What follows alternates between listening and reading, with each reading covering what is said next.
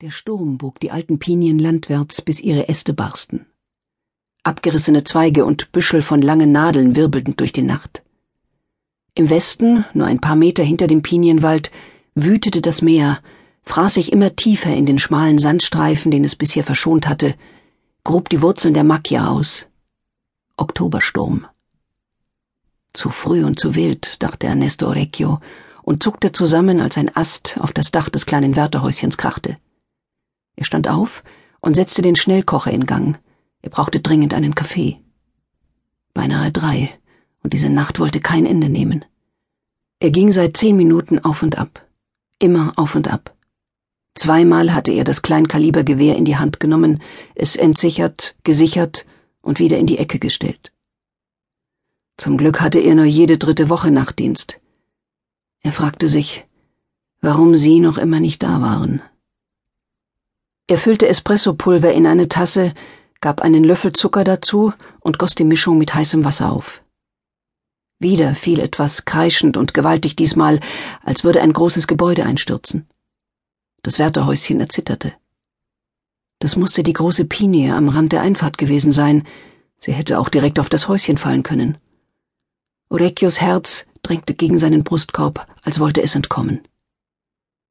Endlich trat er ans Fenster und starrte hinaus. Der fallende Baum hatte offensichtlich die Beleuchtung vor dem Wärterhäuschen heruntergerissen. Draußen war es stockdunkel. Regen schlug gegen die Scheiben, kam in Wellen wie das Meer. Orecchio konnte nichts erkennen und verharrte lauschend. War das ein Motor da draußen?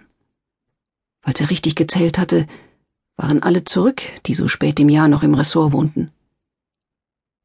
Die letzten zwei Wagen kamen gegen halb elf. Schweizer, die eines der Häuser direkt am Strand besaßen. Es wurden nicht mehr viele Häuser vermietet in Il Bosco. Die Besitzer der Villen hatten es nicht nötig und sie mochten keine Fremden im Ressort. Wenn also wirklich ein Wagen da draußen war, mussten sie es sein. Orecchio griff nach der großen Taschenlampe und öffnete die beiden Sicherheitsriegel.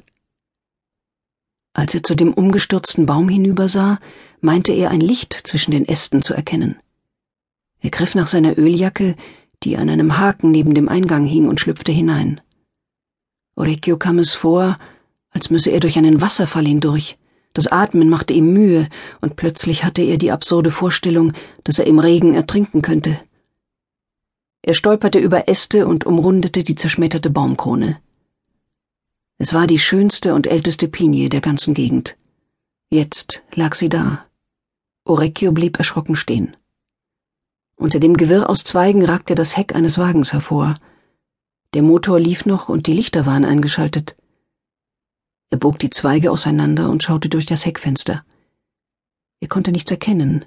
Der Kombi hatte dunkel getönte Scheiben.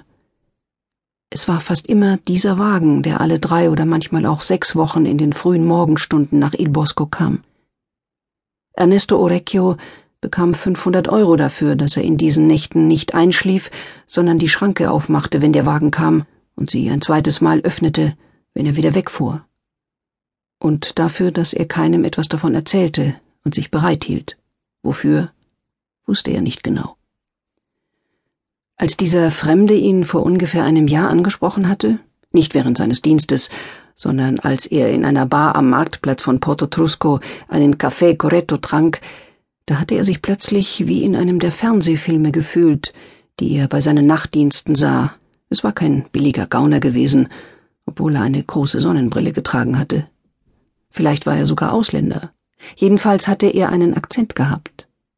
Ein harmloses Gespräch über Il Bosco hatte er angefangen. Er habe Orecchio schon ein paar Mal an der Schranke beim Eingang gesehen. Und dann hatte er von wichtigen diplomatischen Geheimsachen gesprochen. Er suche jemanden, auf den er sich hundertprozentig verlassen könne. Hundertprozentig. Zweimal hatte er das gesagt. Und dass Orecchio ihm empfohlen worden sei. Von wem, das wollte der Fremde nicht sagen. Orecchio hatte die Hände gehoben und heftig den Kopf geschüttelt.